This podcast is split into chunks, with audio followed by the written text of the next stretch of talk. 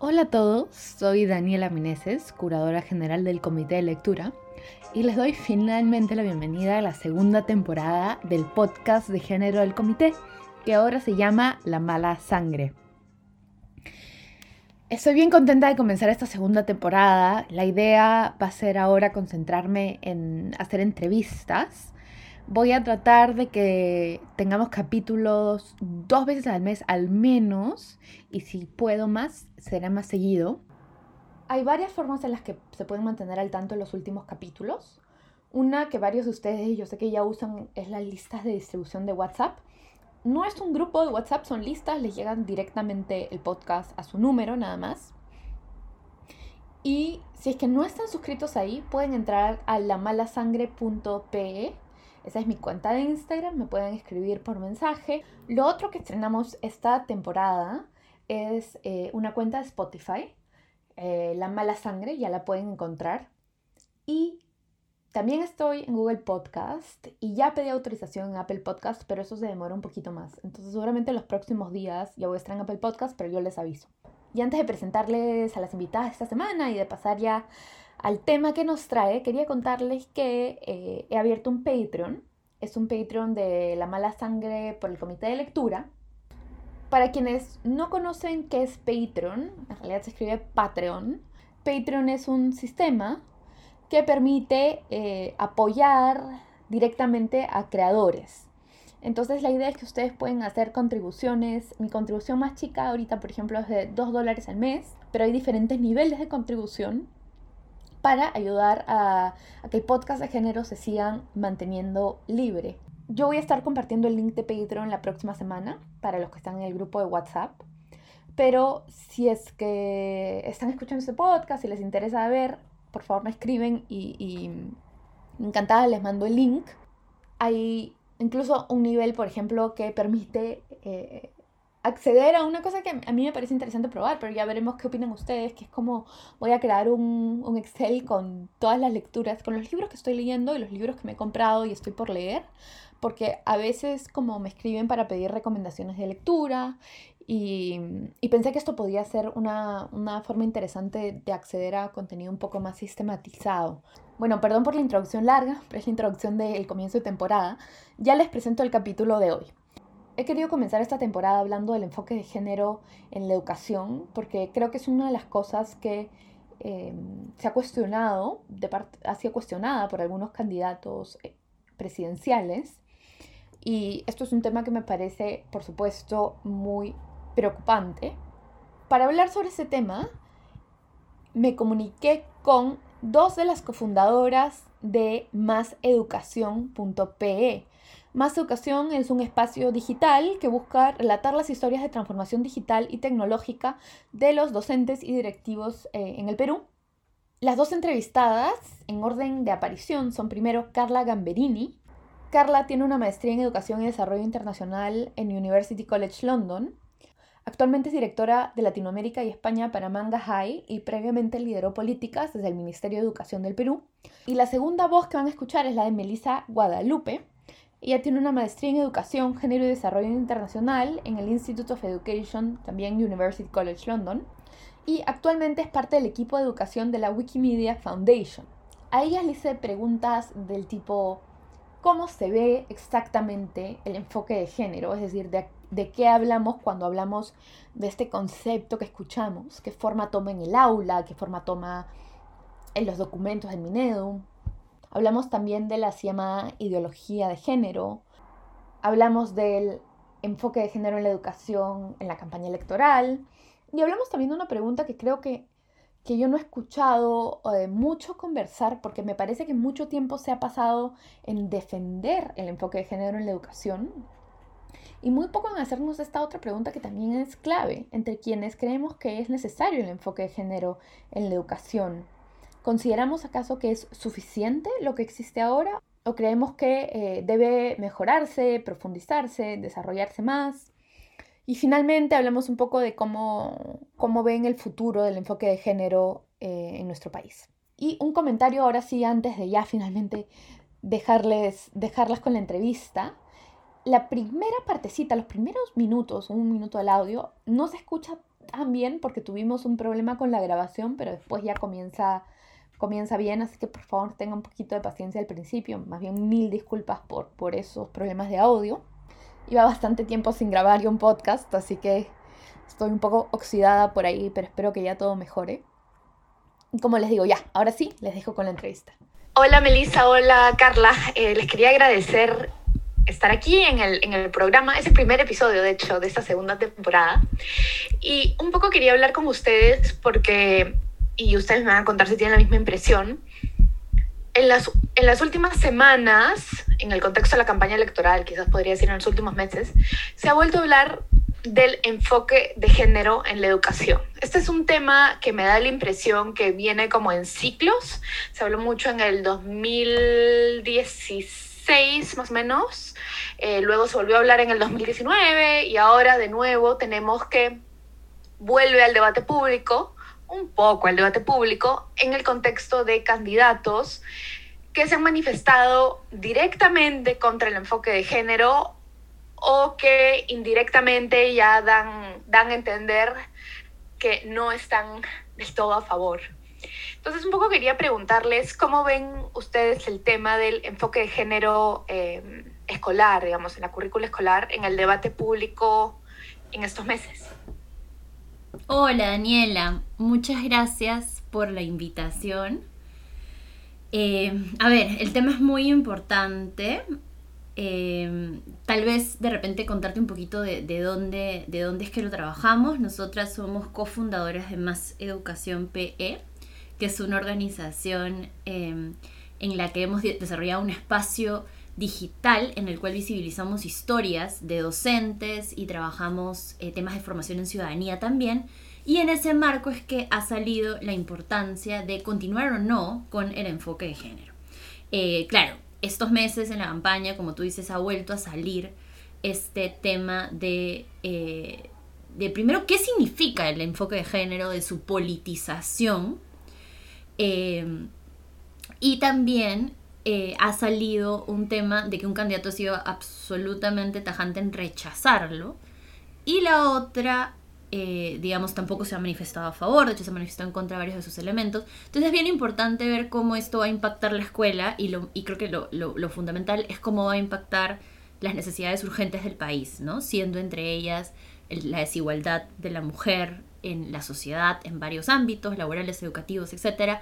Y para mí lo más preocupante, la violencia contra la mujer. Lo que puedo agregar a, nada más a, a, lo que ha dicho, a lo que ha mencionado Carla de manera bastante eh, global eh, respecto a la, situación que tenemos es que simplemente este, que, esta conversación vuelva y vuelva a salir de acuerdo a diferentes coyunturas, en verdad nos revela la importancia de este tema y que aún no hemos resuelto la problemática que, involucra trabajar desde una perspectiva de enfoque de género, desde la transversal, transversalización de políticas que, trabajan hacia la, la, igualdad de género, que no es algo nuevo además, ¿no? que, sino que viene desde diferentes, en diferentes, este, desde diferentes organismos, desde diferentes iniciativas, ya desde el, inicio del año 2000 e incluso desde mucho antes, ¿no? Sí, quizás, quizás em, podríamos entonces en, en, esa línea, en la línea de, lo, de, las dos intervenciones que han hecho, ir un poco más atrás eh, para que me cuenten exactamente qué es el enfoque de género en la educación, porque se escucha mucho la palabra enfoque de género, pero creo que se escucha menos cómo se ve en concreto el enfoque de género. Em, se ve, digamos, en, en, normas, se ve en documentos, se ve en el día a día del trabajo del profesor. Daniela, creo que esa es una pregunta bien importante porque hay que empezar por, eh, digamos, tener conceptos compartidos, ¿no? A ver, el enfoque de género, primero, no es una política que solo nace en Perú y no es una política que solo nace en educación, cabe decirlo. Entonces, a ver, comencemos por yendo desde la perspectiva grande hacia la perspectiva más nacional. UNESCO, las Naciones Unidas, han planteado objetivos de desarrollo para varios países, con los cuales más de 100 países se han comprometido, incluido el Perú. Estos objetivos de desarrollo, es, la mira es cumplirlos hacia el 2030. Y uno de estos objetivos de desarrollo, de hecho, el objetivo número 5, es el objetivo relativo a lo que llamamos igualdad de género. ¿Qué entiende UNESCO por igualdad de género? Se entiende como la igualdad de derechos, responsabilidades y oportunidades de las mujeres, los hombres, los niños y los niños. Entonces, esto es bien importante porque esto es un marco grande.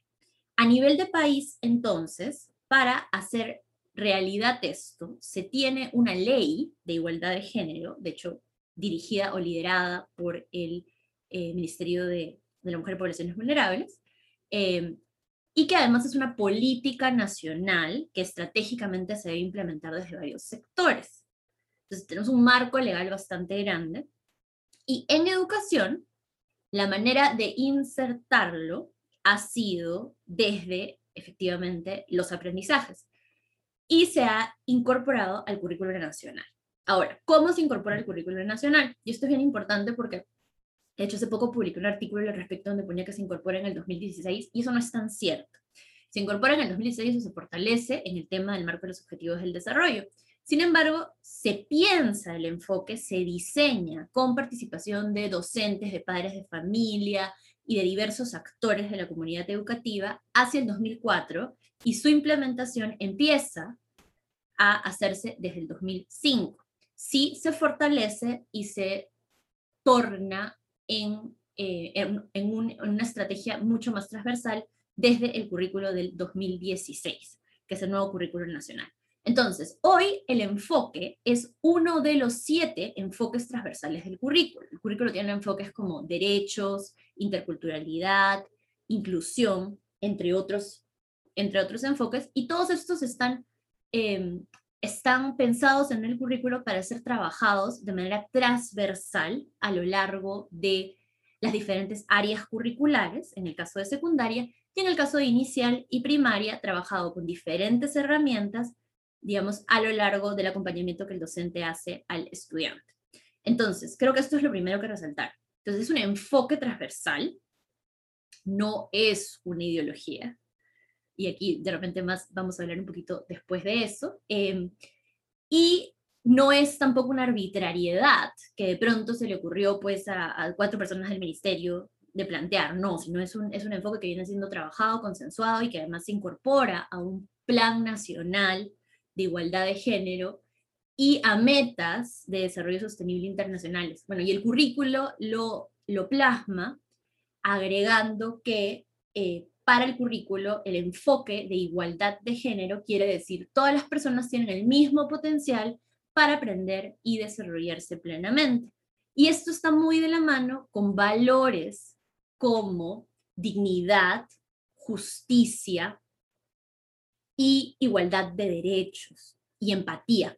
Así que, digamos, hay, ha habido totalmente una vamos a decir, confusión en algunos sentidos de cómo entenderlo, pero en otros también ha habido una intención de politizarlo y, y tratar de, de, llevar, creo, a la opinión pública a ciertos equívocos al respecto, ¿no? Sí, creo que es muy, muy útil las diferencias que haces y, y de hecho en algún momento, ahorita te voy a preguntar por la, por esta politización, que es esta mención que, que, ya hacías a la ideología de género, pero si nos quedamos un ratito más con qué exactamente, con, con cómo, qué comprende el enfoque de género, por ejemplo, leía que de acuerdo al Ministerio de Educación, también la idea es que todas las personas aprendan a construir relaciones positivas, a reconocer que el amor es libre, a, a reaccionar ante situaciones de violencia no ceder a presión social. Sí, es, eh, es efectivamente lo, lo, lo, que dices. Al final, el, hay que recordar que el, el, aula, la educación, eh, es, un, es, un, espacio de, de, posibilidad de cambio. Entonces, toda eh, la, forma en la que se estructura el currículo es justamente una respuesta, es una estrategia de respuesta a las inequidades que vemos manifestándose en nuestra sociedad entre hombres y mujeres, eh, tanto como decían para asegurar la paridad de oportunidades, eh, los derechos sexuales, la, repartición de responsabilidad, tanto entre hombres como mujeres, y sobre todo reconocer la diversidad y las diferencias eh, que hay entre, tanto entre hombres y mujeres y trabajar para que eso no sea una barrera en el desarrollo pleno como, como personas. Eh, ahora, en nuestro contexto, eh, se, empieza a, confundir eso, e, ese enfoque, ese, ese trabajo por la, por la equidad, por la igualdad, con el término de ideología de género. ¿No? Entonces, el, igual la ideología simplemente es un conjunto, cuando hablamos de ideologías hablamos de un conjunto de creencias, un conjunto de, ideas que son compartidas eh, por un grupo social y que afectan nuestra, nuestra conducta como, como sociedad, que afectan cómo, cómo nos, nos, relacionamos eh, uno, unas entre otras, unos entre otros, y, este, y, es simplemente eso. Entonces, bajo esa, bajo esa definición o ese, entendimiento de que es una ideología, podríamos decir incluso que, en nuestra sociedad, en la sociedad peruana, vivimos bajo una ideología machista o una ideología de género machista, que ya le eh, atribuye ciertos roles, ciertas ideas, ciertas perspectivas a una persona basándose en su, eh, en, su género. ¿no? Entonces, eh, también hay que, hay que ver cuáles han sido las narrativas que, que, se están, que han salido en, nuestro, en nuestro país cuando, eh, en respuesta a este, a este tema de género, a este concepto de género, ¿no? Este, hemos visto que se habla mucho de que el, al, hablar de género se está promoviendo la homosexualidad, o sea, ni siquiera como que se está hablando de homosexualidad, sino que está promoviendo la homosexualidad. Se ha hablado incluso de una agenda homosexual, se habla de que eh, este enfoque este, eh, es, es una eh, le da las herramientas a, niños y niñas para que decidan cambiar su, identidad de género, decidan si, que si nacieron niñas, eh, ellas pueden decidir que son niños, eh, que borran las divisiones tradicionales entre la feminidad y masculinidad, que es un ataque a las familias y que es peligroso para niños y niñas porque crea, crea confusión y va en contra de, la moralidad, una moralidad que en nuestro país está muy enraizado en, la, en la Iglesia Católica. ¿no? Entonces, este enfoque de, género no es una ideología, no te busca imponer, este, imponer estas, estas, estas ideas, no, busca eh, de, por sí eh, establecer como que otros, otros paradigmas, sino que más bien nos alienta a repensar cuáles son estas conductas, cuáles son estas interacciones que tenemos como sociedad y que justamente están discriminando entre, entre hombres y mujeres, ¿no? Entonces es muy, muy importante separar eso, separar eh, la palabra o los conceptos y las narrativas que se, que se asocian con el género a partir de esta ideología que han creado estos, estos, estos grupos, estos diferentes grupos que están en contra del enfoque, con justamente eh, resaltar los valores que mencionaba Carla, que están muy, muy explícitos en el currículo nacional, que es el de igualdad y dignidad, el de justicia y el de empatía, ¿no? Entonces, eh, a mí me parece súper, súper importante que desde el, desde el Estado y desde los diferentes actores que formamos parte del sector educación, eh, se hable más al respecto, se hable más con, eh, con, con la evidencia, con, con, los documentos que se están, se están creando, las, con ejemplos de las iniciativas que se están dando para que se le quite un poco ese, ese disfraz de monstruo que se le ha puesto eh, al, al, tema de, género en general y a en particular al enfoque de, de, igualdad de género, de equidad de género en la educación. Ahora, en, en esa línea hay como una frase em, que me parece que fue del Currículo Nacional de Educación Básica, que fue la frase eh, más polémica quizás de ese, de ese currículo del 2016, no, corríjame, si me equivoco, y se las quiero leer, eh, seguramente ya las conocen obviamente, pero se las quiero leer un poco para, para poder hacer aquí el trabajo de pensar qué significa, qué está diciendo y qué no está diciendo, porque creo que, que como digo, ahí está un poco la, no la única, pero, pero una gran parte del debate está en cómo esa frase se ha interpretado, ¿no? Y, es cortita, dice, si bien aquello que consideramos femenino o masculino se basa en una diferencia biológica sexual, estas son nociones que vamos construyendo día a día en nuestras interacciones. No sé si me pueden contar un poco eh, cómo, cuál fue la reacción a esa frase y, y qué es lo que leen ustedes ahí, ¿no? A ver, es súper interesante además eh, cómo esa frase se ha trabajado totalmente fuera de un contexto del currículo como para, como para dar su interpretación. ¿no? Yo creo que aquí es bien importante ver que esa frase efectivamente está contemplada en el currículo nacional, está dentro de lo que se explica que es el enfoque transversal de género. Em, pero además sigue con una línea que creo que es bien importante para entender esa frase, que es que dice, la sociedad nos comunica constantemente qué actitudes y roles esperan de nosotros como hombres y mujeres. Y ahí está el elemento importante que el enfoque de género quiere romper, que son los estereotipos. Entonces, claro, esa frase ha traído estos temas, eh, de, estas controversias, digamos, y no solo esa frase, en realidad, la idea de cuestionarse el género ha traído controversias, eh, porque creo que las personas están confundiendo em, cuestionar estereotipos, cuestionar roles establecidos por la sociedad, versus cuestionar identidad. Entonces, y aquí es, como bien importante subrayarlo. Em, la frase dice, ¿no? Consideramos femenino masculino eh, que se basa en una diferencia biológica sexual. Eh, sin embargo, la sociedad también lo marca. Entonces, el género, digamos, y, y, digamos, y lo femenino y lo masculino hoy está construido bajo cómo la sociedad dice qué es lo femenino y qué es lo masculino, más allá de el órgano reproductor que se tenga. Y esto es bien importante, ¿no? Eh, digamos, desde las cosas más básicas, como que lo femenino es lo que se asocia a cierto color y lo masculino a otro, hasta que, por ejemplo, ayer conversaba con eh, unas profesoras y las profesoras me contaban, ¿no? Hay profesoras que todavía en educación inicial las actividades de movimiento y las actividades más relacionadas al cuerpo se las asignan a los niños, mientras que las actividades más relacionadas a entender cómo regar las plantas y las actividades más relacionadas a entender tareas del hogar se las asignan a las niñas. Esto es absolutamente inconsciente en algunos casos em, y es lo que precisamente refiere esta frase.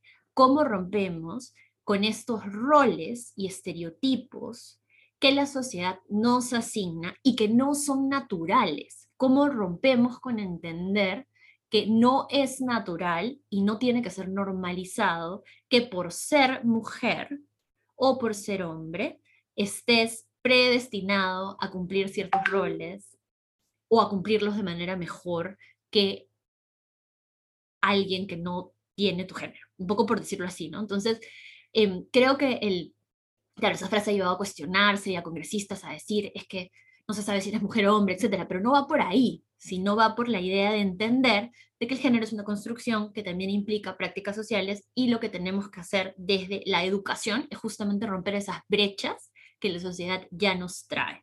Yo creo que por ahí un poquito lo abordaría. No sé, Melissa, si quieres agregar algo. Sí, solamente me gustaría complementar que nada más en esa frase, o sea, sí se, se revela que este enfoque reconoce las diferencias biológicas, reconoce que, niños y niñas son diferentes eh, biológicamente, físicamente, pero a la vez, eh, justamente lo que decía Carla, nos llama a reflexionar cómo es que esas características biológicas, físicas, están determinando la forma en la que niños y niñas son tratados, la forma en la que, son bienvenidos o no o bienvenidas a ciertos espacios y a otros no. Y, en verdad da miedo pasar de un paradigma que, que en a lo largo de toda nuestra vida, a lo largo de décadas como sociedad, ha encasillado a hombres y mujeres en, en ciertos roles, en ciertas eh, imágenes también, en ciertas identidades visuales, y, y, pasar de eso a, a un enfoque que, que, apertura y que cuestiona esta clasificación eh, dentro de la que hemos vivido, lo cual es, es natural, es algo que hacemos como seres humanos el, estar clasificando, el estar eh, poniendo, agrupando personas, objetos, conceptos de acuerdo a, las afinidades y a ciertos identificadores comunes, ¿no? Pero este, este conflicto también, hay, este, hay una, una educadora eh, norteamericana que, a mí me, inspira mucho, que es este Bell Hooks, eh, y ella habla de cómo el conflicto puede ser usado como un catalizador para nuevas formas de pensar, nuevas formas de pensar que nos permitan crecer, entonces, eh, esta es, una gran oportunidad para enfocarnos en nuevamente en los valores y en las actitudes que guían nuestras interacciones como mujeres y hombres. Y también recordar que estas, estas nociones son constantemente cambiantes, así como, eh, como, la, como las sociedades van cambiando y se van construyendo día a día las nociones que, que, que, se, comparten también. Hace algunas décadas los colores, por ejemplo, de rosado o azul, no eran asignados como son así como los vemos asignados ahora para algo femenino para niñas, para algo masculino para niños, incluso los vestidos, eh, los tacos, ¿no? Este, las cosas van cambiando y nos encontramos yo creo en un punto de cambio muy, muy importante y la escuela no debe ser un ambiente en el que se, que se cierre a este tipo de diálogos y, de hecho por eso es que este, esta inclusión del enfoque de igualdad de género es algo que ha sido reconocido como una, como una, buena, una buena práctica por parte del, del, Estado, por parte de nuestro gobierno, para avanzar justamente a estos grandes objetivos de desarrollo sostenible, que como, no solamente como sociedad peruana, sino como una sociedad global, que busque la equidad, que busque el desarrollo pleno, el desarrollo integral de todas, eh, de todas y todos como ciudadanos, eh, eh, nos, nos aúna, ¿no? y, y creo que el trabajo que que hay que hacer también empieza mucho, y eso, y eso, y eso es algo que, no debemos olvidar, que debe empezar mucho, mucho, mucho entre el diálogo con, entre docentes, entre el cuerpo docente y las familias. Y como mencionaba Carla, esto no es, no es algo que no pase, esto, esto es algo que, que es este, parte del ADN de las políticas públicas, eh, del sector educación, ese trabajo en conjunto que además se ha manifestado mucho más en este último año en el que la escuela eh, como la teníamos configurada en espacios físicos, se ha eh, destruido, ha sido disruptivo este, este año y se, se pone mucho más énfasis en el trabajo con, con familias y eh, no pueden ser ajenas también a, discutir o aproximarse a estas, a estas concepciones que, que, trabajan por la, por la equidad de género. En un ratito les voy a querer preguntar por, por, el rol de las familias, que me parece importantísimo hablar, pero mientras estábamos teniendo esta conversación, pensaba em, que un poco mucha de la energía en torno a los debates por el enfoque de género en los últimos años se ha concentrado más bien en defender la currícula. Pero, por ejemplo, alguien que piensa un poco eh, como yo, eh, escucho esto que me cuentan y me parece que la currícula incluye, o esto que me dicen es como lo más básico de lo básico que debería tener una currícula escolar. Y me pregunto, por ejemplo, si es que en la, en la educación tiene algún espacio, o sea, si, es que, digamos, en la currícula del Minedu y en las directivas del Minedu tiene algún espacio hablar de, eh, de personas trans, de personas no binarias, eh, de, y de identidad de género en general de una manera que vaya más allá de simplemente luchar con los estereotipos, sino, digamos, de la manera en la que yo creo que el género debería verse. O eso simplemente no se trata ni siquiera. Y, en general, perdón, me olvidé decir también en general de la sexualidad, de, digamos, si se habla de eh, qué significa ser gay, qué significa ser lesbiana, qué significa ser pansexual, digamos, ¿se, da esa educación? A ver, sí hay una mención, eh, pero no hay una mención, yo a mi parecer, suficientemente explícita y no ha habido suficientemente trabajo. A ver, un poquito para ponernos en contexto, ¿no? Em, el Ministerio de Educación, pues, promueve esto a nivel de enfoque transversal, promueve esto a nivel de currículo, eh, y sí contempla cosas como decir, todas las personas tienen derechos y oportunidades más allá de su género, sí contempla frases como decir que los roles asignados tienen que romperse y que las oportunidades tienen que ser iguales para todos, más allá de su orientación sexual o, o género, etc.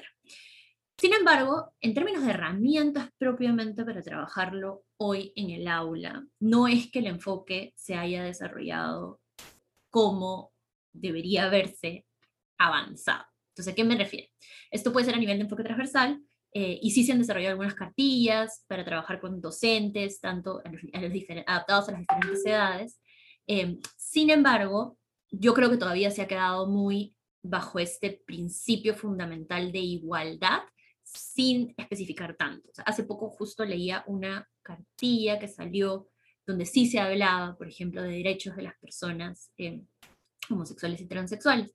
Digamos, esto ya era una cartilla presecundaria y estaba relacionado más al tema de convivencia. Eh, sin embargo, no es que se haya profundizado, como te digo, y no es que hoy, digamos, ya tenemos todas las herramientas completas para incluir en todas las áreas curriculares el trabajo de enfoque de género y menos al nivel que tú preguntas, ¿no? Falta muchísimo.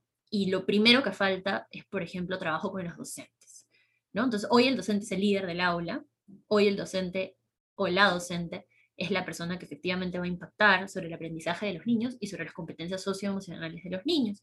Y es finalmente quien está ahí, Hoy, como dice Melissa, está además más pegado al, ámbito familiar y está siendo un docente capaz de, mirar de cerca y mirar de, lleno cómo es la dinámica familiar, además por el aula virtual.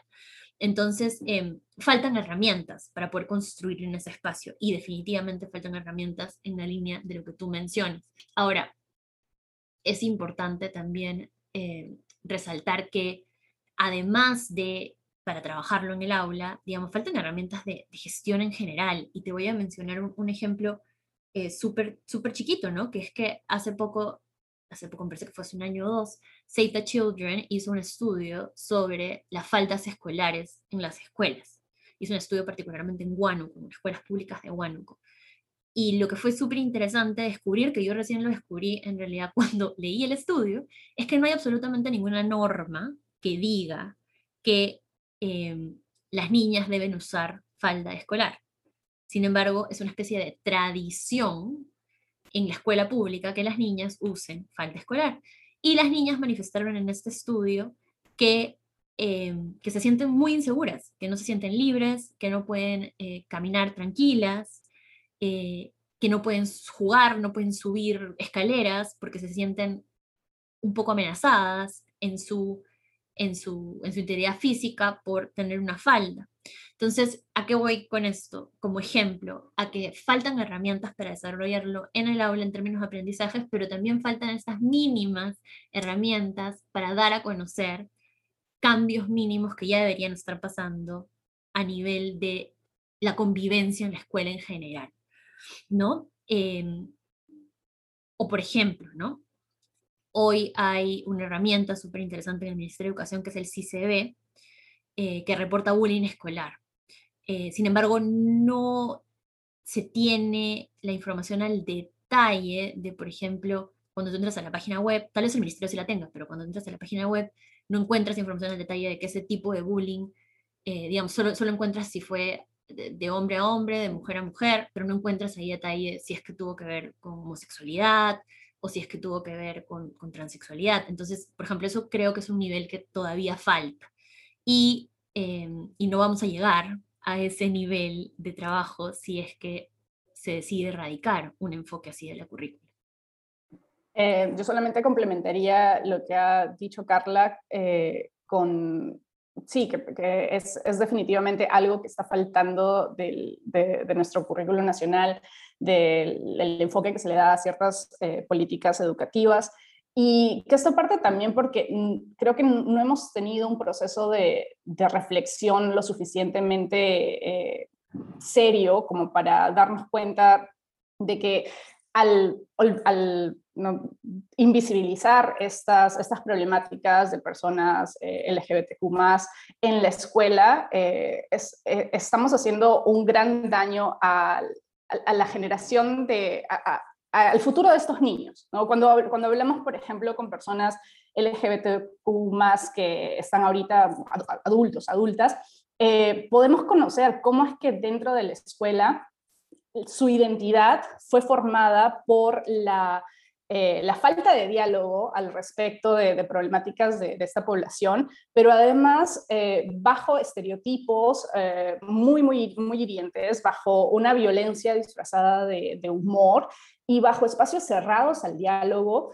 entre estudiantes que, ya están formando su, identidad de género, su identidad sexual, entre estos estudiantes y sus docentes, lo cual está además amarrado a una falta de diálogo eh, o, diálogos restringidos acerca de, los mismos procesos entre nuestros estudiantes y sus familias.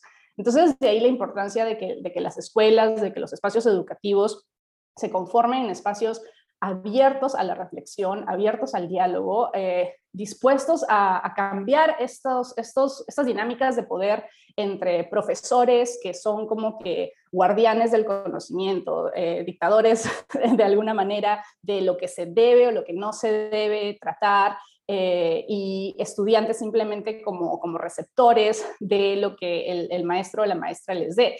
Cambiar esas relaciones a una relación de horizontalidad, en, el que, en, la que tanto docente como estudiante se encuentran en un proceso de aprendizaje constante, en un proceso que les motiva además a ser, eh, a ser aprendices para la vida. ¿no? Entonces ahí también la, importancia de trabajar con, con, docentes a partir de sus propios... Eh, de sus propios miedos, de sus propios eh, paradigmas o de sus propias eh, preguntas, ¿no? Eh, porque es difícil que simplemente incluyas una política o, un enfoque en el currículo, que por cierto ya tiene el currículo que nosotros trabajamos, un currículo basado, basado en competencias, y una de las competencias es la construcción de la identidad, la vivencia de la sexualidad de manera integral y la equidad en las relaciones afectivas. Y si entendemos que la, construcción de, una identidad y de, eh, este, ya, ya involucra estos aspectos de, ya involucra estos aspectos desde la, desde la adolescencia, desde la infancia,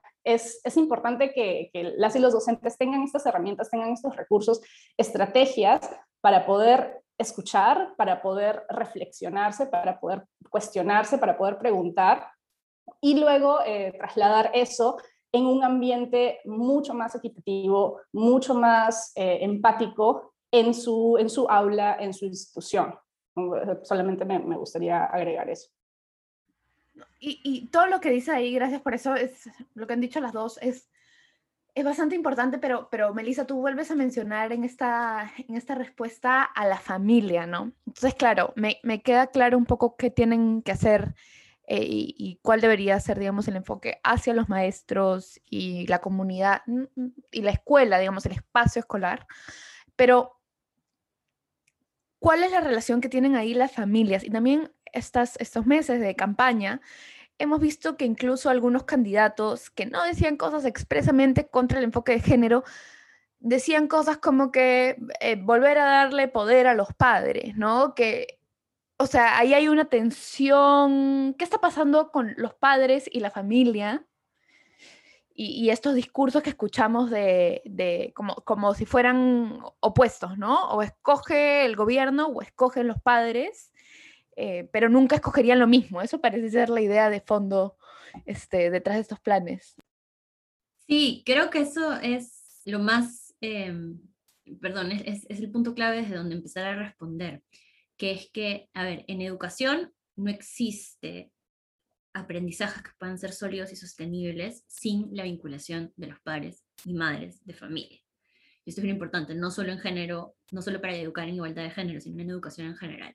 ¿no? O sea, la comunidad educativa es la que impacta en general sobre los niños y niñas y adolescentes, y esta comunidad educativa involucra necesariamente a los padres, madres, eh, a los actores, además que además rodean a los niños en el hogar, e incluso a los otros espacios de formación que ellos reciben, como los medios de comunicación. Entonces, no, por dar un ejemplo, ¿no? Entonces, no, no, digamos, nunca la, intención va a ser apartarlo y creo, y nuevamente volviendo a lo que te decía al inicio, creo que parte de la politización del tema es querer buscar polarizarlos, es querer decir, los padres y madres defendemos algo, pero la escuela defiende otra cosa, y por ahí no va a ver, un poco para, dar eh, la, historia, como te decía, la inclusión de este enfoque ha sido algo que ha sido de manera muy participativa, trabajado no solamente con docentes, sino también con familias. Em, y para lograr que efectivamente los niños y niñas eh, se formen en valores de empatía, justicia, igualdad y dignidad, se tiene que involucrar al hogar definitivamente. Hoy el aula virtual le ha permitido al, docente y a la familia relacionarse un poco más. Em, antes había que llamar al padre y a la madre a la escuela, sin embargo la escuela no entraba al ámbito familiar. Hoy entra por el aula virtual. ¿Cuándo es posible? Evidentemente tenemos un, gran porcentaje de la población que, no tiene conectividad y es más difícil ese vínculo. Eh, sin embargo, eh, para, las, para las las aulas donde sí se ha podido montar una aula virtual y sí se ha podido trabajar a nivel de algún recurso tecnológico para conectar, este vínculo se ha fortalecido un poco. Creo que eso es una de las oportunidades que la pandemia nos ha dado. Em, pero en segundo lugar, creo que es bien importante resaltar por qué tenemos que vincular al hogar y por qué no debemos hacer esa separación. Primero, em, porque hoy muchas de las prácticas que los niños están aprendiendo, no muchas, todas las prácticas que los niños están aprendiendo en el espacio de la familia, son las que ellos van a replicar cuando sean adultos, a menos que tengan una, un ejemplo diferente o un espacio diferente donde expresar y no normalizar lo que ven en el hogar. Entonces, por ejemplo, a mí me comentaban ayer y me decían, pero en mi hogar siempre me dieron ejemplos de amor y, y de igualdad. Y es como, qué suerte, qué maravilla. Sin embargo, no sucede esto en todos los hogares del Perú. Entonces, hoy, digamos, en términos de, violencia, por ejemplo, eh, del 2017 y 2018 que se reportaron casos de abusos frente a menores de 14 años, el 80% fue realizado por un integrante del hogar. Entonces, hoy es muy importante vincular a los hogares para trabajar estos temas, pero además es muy importante darle al niño y a la niña un espacio donde pueda aprender a prevenir y a defenderse de esto que sucede en el hogar y aprender que no es normal y no, digamos, vivir y crecer pensando que la práctica es normal. Eh, por ejemplo, la esposa escuché un testimonio de una profesora que enseña cuatro, a niñas de cuatro niños de cuatro años y que decía, em, a mí los niños de cuatro años vienen a la escuela y me dicen cosas, le dicen cosas a sus compañeras como, no, las niñas no les toca hablar, solo los niños tienen que expresarse. Esas cosas son prácticas que se aprenden en el hogar. Entonces, no hay que enemistarnos entre lo que sucede en el hogar o no, sino hay que involucrar para que la transformación, en ese caso, y de la, de la, de más que transformación, para que la formación de los niños pueda ser integral, ¿no? Y, y creo que ha sido parte de, de, manejar un discurso político más orientado a no querer, a no querer reconocer la igualdad de todas y todos, el polarizar la idea de la familia con la idea de la escuela. ¿no? O sea, creo que ha sido, yo creo que así, hay una lectura intencional detrás de eso, eh, y que no debería ser así, así como tampoco deberíamos pensar de que la igualdad de oportunidades y derechos se enemistar necesariamente con la religión. Eso tampoco va a suceder necesariamente así. ¿no? Entonces sí creo que es bien importante romper con esa polarización y saber de que en educación necesitamos vincular el trabajo docente, el trabajo del aula, con el trabajo de la familia. Y eso que menciona Carlos es algo que nosotras a través de Más Educación hemos estado viendo muchísimo. todas las historias de, las y los docentes con quienes hemos conversado nos muestran todo el esfuerzo que están haciendo eh, estos docentes para invertir tiempo, invertir esfuerzos para crear puentes con las familias, para entender los contextos desde donde sus estudiantes están eh, partiendo, ¿no? tanto en un, tema de infraestructura, de, este, de, si tienen espacios donde puedan sentarse a, estudiar, cómo crearlos, eh, la, en la repartición de, eh, de, los, de los limitados recursos con los que se tiene dentro de algunas familias, dentro de muchísimas familias, para que estudiantes puedan acceder, acceder a, la educación remota. Hemos visto, eh, y, hace poco leí un artículo eh, también que, mostraba algunas estadísticas al respecto, pero hemos visto que hay siempre una jerarquía en, en, un, en, un, hogar en el que hay recursos limitados, por ejemplo, en el que hay solamente un celular. Automáticamente, sin casi pensarlo, la jerarquía es darle el celular a, los hijos que estén este, en, secundaria o en los grados un poco más, más avanzados. Estudiantes de primaria, hemos escuchado a docentes que nos dicen que eh, a veces tienen que trabajar ah, en la noche cuando ya sus padres no están ocupando el celular, cuando sus hermanos mayores no están ocupando el celular, entonces ahí es el turno de los más pequeñitos, ¿no? Y en el caso de mujeres, eh, de, niñas, eh, a veces esa, esa cadena no, no, se extiende hacia ellas, porque a las niñas se, les se las pone en este lugar de eh, tener más responsabilidad sobre los cuidados del hogar. Eh, o, eh, y eso puede involucrar este, tareas de, cocina, de limpieza, de cuidado de, hermanitos y hermanitas menores. Entonces, inconscientemente la, familia pues, siempre va, a ser un lugar en el que se refuerzan estos estereotipos o se cambian.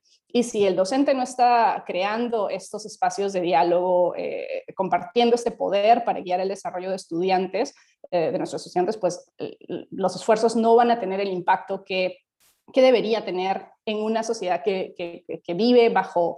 Eh, que vive, que vive enlazando estas comunidades, ¿no? porque cuando hablamos de una comunidad educativa, como decía Carla, son, son muchísimos actores y la familia comparte un poder, eh, comparte el poder que, que, tienen, este, que tienen docentes para, para guiar este, este desarrollo educativo de, de sus menores. Además, me gustaría resaltar que, que los, padres y madres, los padres y madres de familia no están fuera de las problemáticas que busca cambiar este enfoque de género. Eh, y, si, se hacen trabajos de reflexión acerca de sus propias vidas, acerca de su propia trayectoria, de lo que ven en la sociedad, de lo que han enfrentado, y a partir de ahí imaginar juntas y juntos la sociedad en la que quieren que sus hijos e hijas vivan en el futuro, este, es, algo fundamental para poder como que que se unan a esta misión por, eh, por trabajar hacia una equidad de género en la, en la sociedad. Hace, hace unos años eh, yo trabajaba con, con, una comunidad indígena en, en Panamá, en, en, Bocas del Toro, que es un, archipiélago, y con, eh, con mis compañeras de, trabajo, que eran, eh, una era madre de familia dentro de la misma comunidad indígena y otra era una, una profesional de, de, la educación de, también de otra comunidad de ahí, hicimos un currículo para trabajar una escuela para padres. Y en la primera sesión, algo que trabajamos fue un ejercicio para identificar este, cómo era ese, esa, esa desconexión entre los roles, entre los estereotipos de género y en la vida práctica, cómo es que eso se, mostraba. Por ejemplo, eh, en, esta, comunidad, eh, los, padres normalmente eh, se iban en su, canoa a, a, acceder a chacras en las que hacían, no cultivaban este, este, ciertos productos y cuando hicimos el ejercicio, primero era como reflexionar al respecto a, eh, ok, eh, manejar la canoa, ¿no? Este, eso es un rol que hace la mujer o el hombre. el hombre. Este, trabajar en la chacra, ¿quién lo hace? El hombre o la mujer, el hombre. Este, cuidar a, los chichis, ¿no? a, los niños y niñas, ¿quién lo hace? La mujer. Entonces así repartiendo esto. Y, y luego el siguiente momento fue, ok, eh, levante la mano quienes saben manejar la canoa y quienes lo hacen de manera seguida. Y levantaban la mano tanto padres como madres, ¿no? Este, quienes trabajan en la chacra, padres y madres, eh, quienes cuidan a, niños y niñas. Ahí sí era como generalmente solamente, solamente madres. Entonces, a partir de esa reflexión también se encuentran puntos en común a través de este diálogo, a través de, la, de evidenciar estas experiencias eh, que, que, se comparten. Y a partir de ahí este, usar esa motivación para mostrarles la, la importancia de, de, educar a sus, a, sus hijos e hijas en, de una forma en la que se, se desafíen ese tipo de, ese tipo de, moldes, ese tipo de, estereotipos y, de roles. Entonces, yo creo que sí, es, importantísimo eh, mantener estos, estos diálogos abiertos, este, reflexiones comunes y, sobre todo entender que es un proceso constante, no es algo que vamos a cambiar de un día a otro.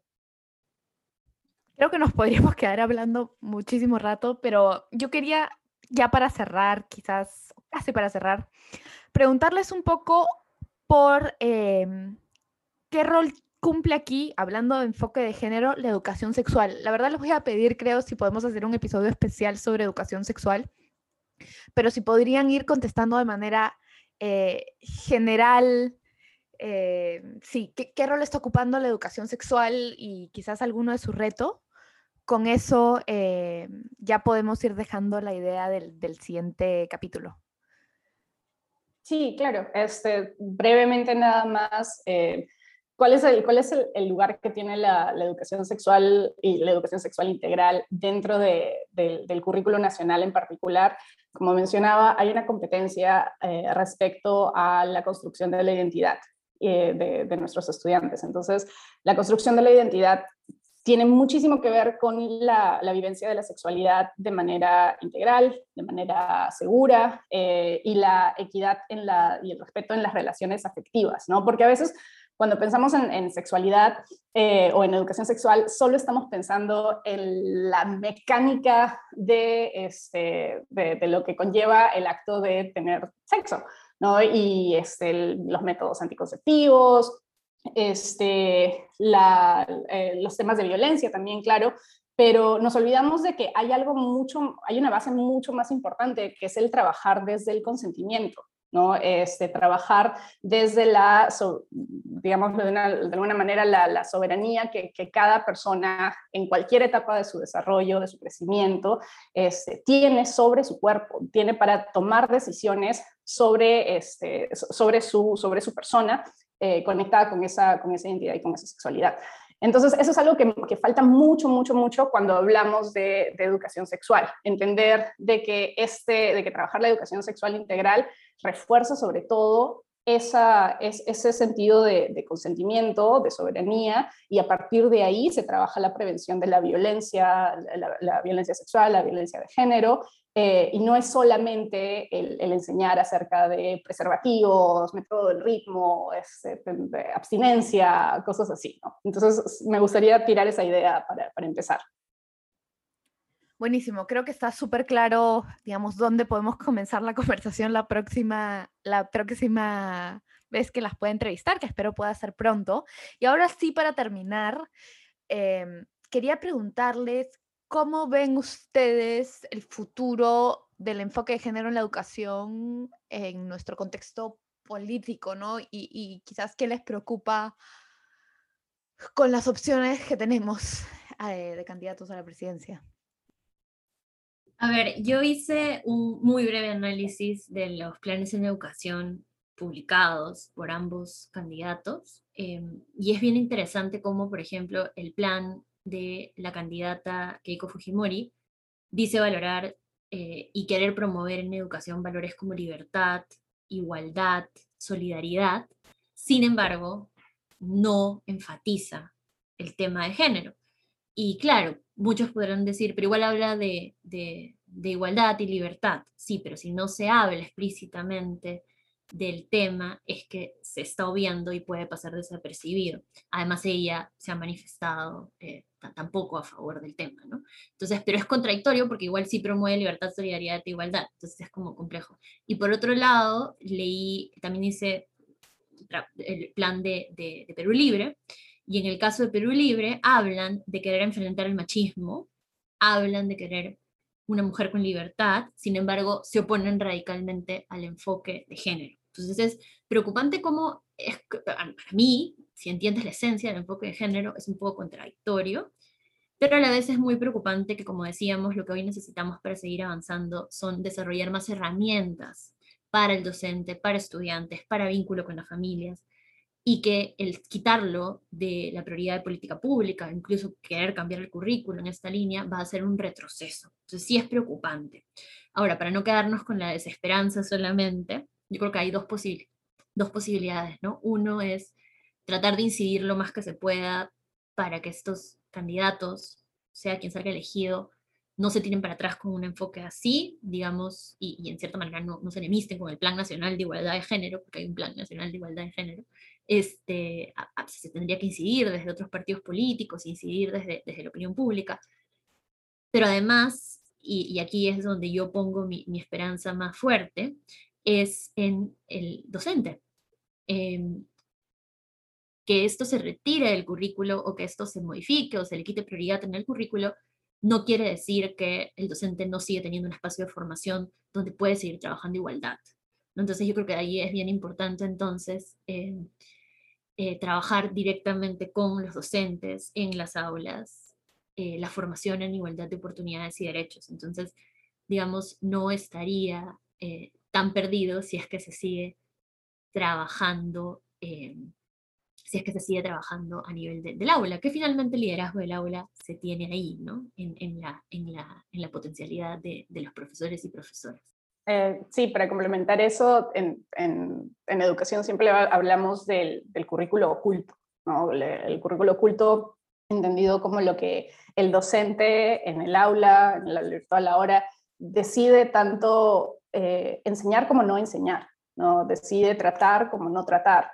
Eh, eso eso hace, hace una diferencia. Creo que la, eh, el panorama al que nos enfrentamos ha sido bastante, ¿cómo decir?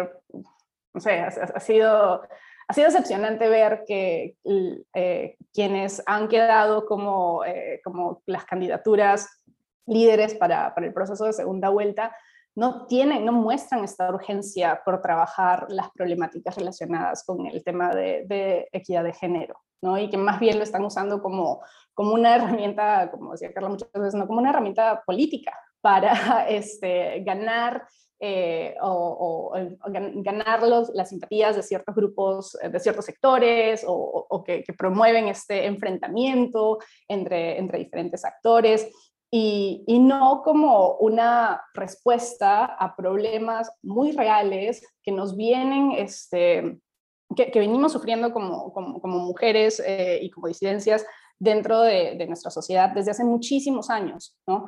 Entonces, sí, yo solamente me gustaría volver a, enfatizar eso, el, el, el, poder que hay en, el docente, en la, docente, en las familias y en la ciudadanía en general, para que frente a, un liderazgo político que no está tomando en cuenta estos, estas problemáticas, que no están dentro de su agenda de prioridades, eh, poder empoderarnos y buscar otros espacios para continuar reflexionando, para continuar intercambiando recursos, para continuar preparándonos en comunidad y enfrentar, a, enfrentar estas problemáticas que elimines o mantengas el enfoque de género en la educación, van a seguir existiendo.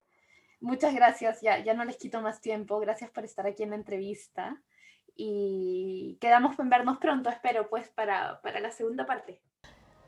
Nos vemos en el próximo episodio y acuérdense que si disfrutaron este podcast y quieren ayudar a que eh, siga siendo un producto libre para que todos tengan acceso a él. Pueden pedirme que les pase el link del Patreon o también buscarlo en mi Instagram. Eh, y muchas gracias desde ya.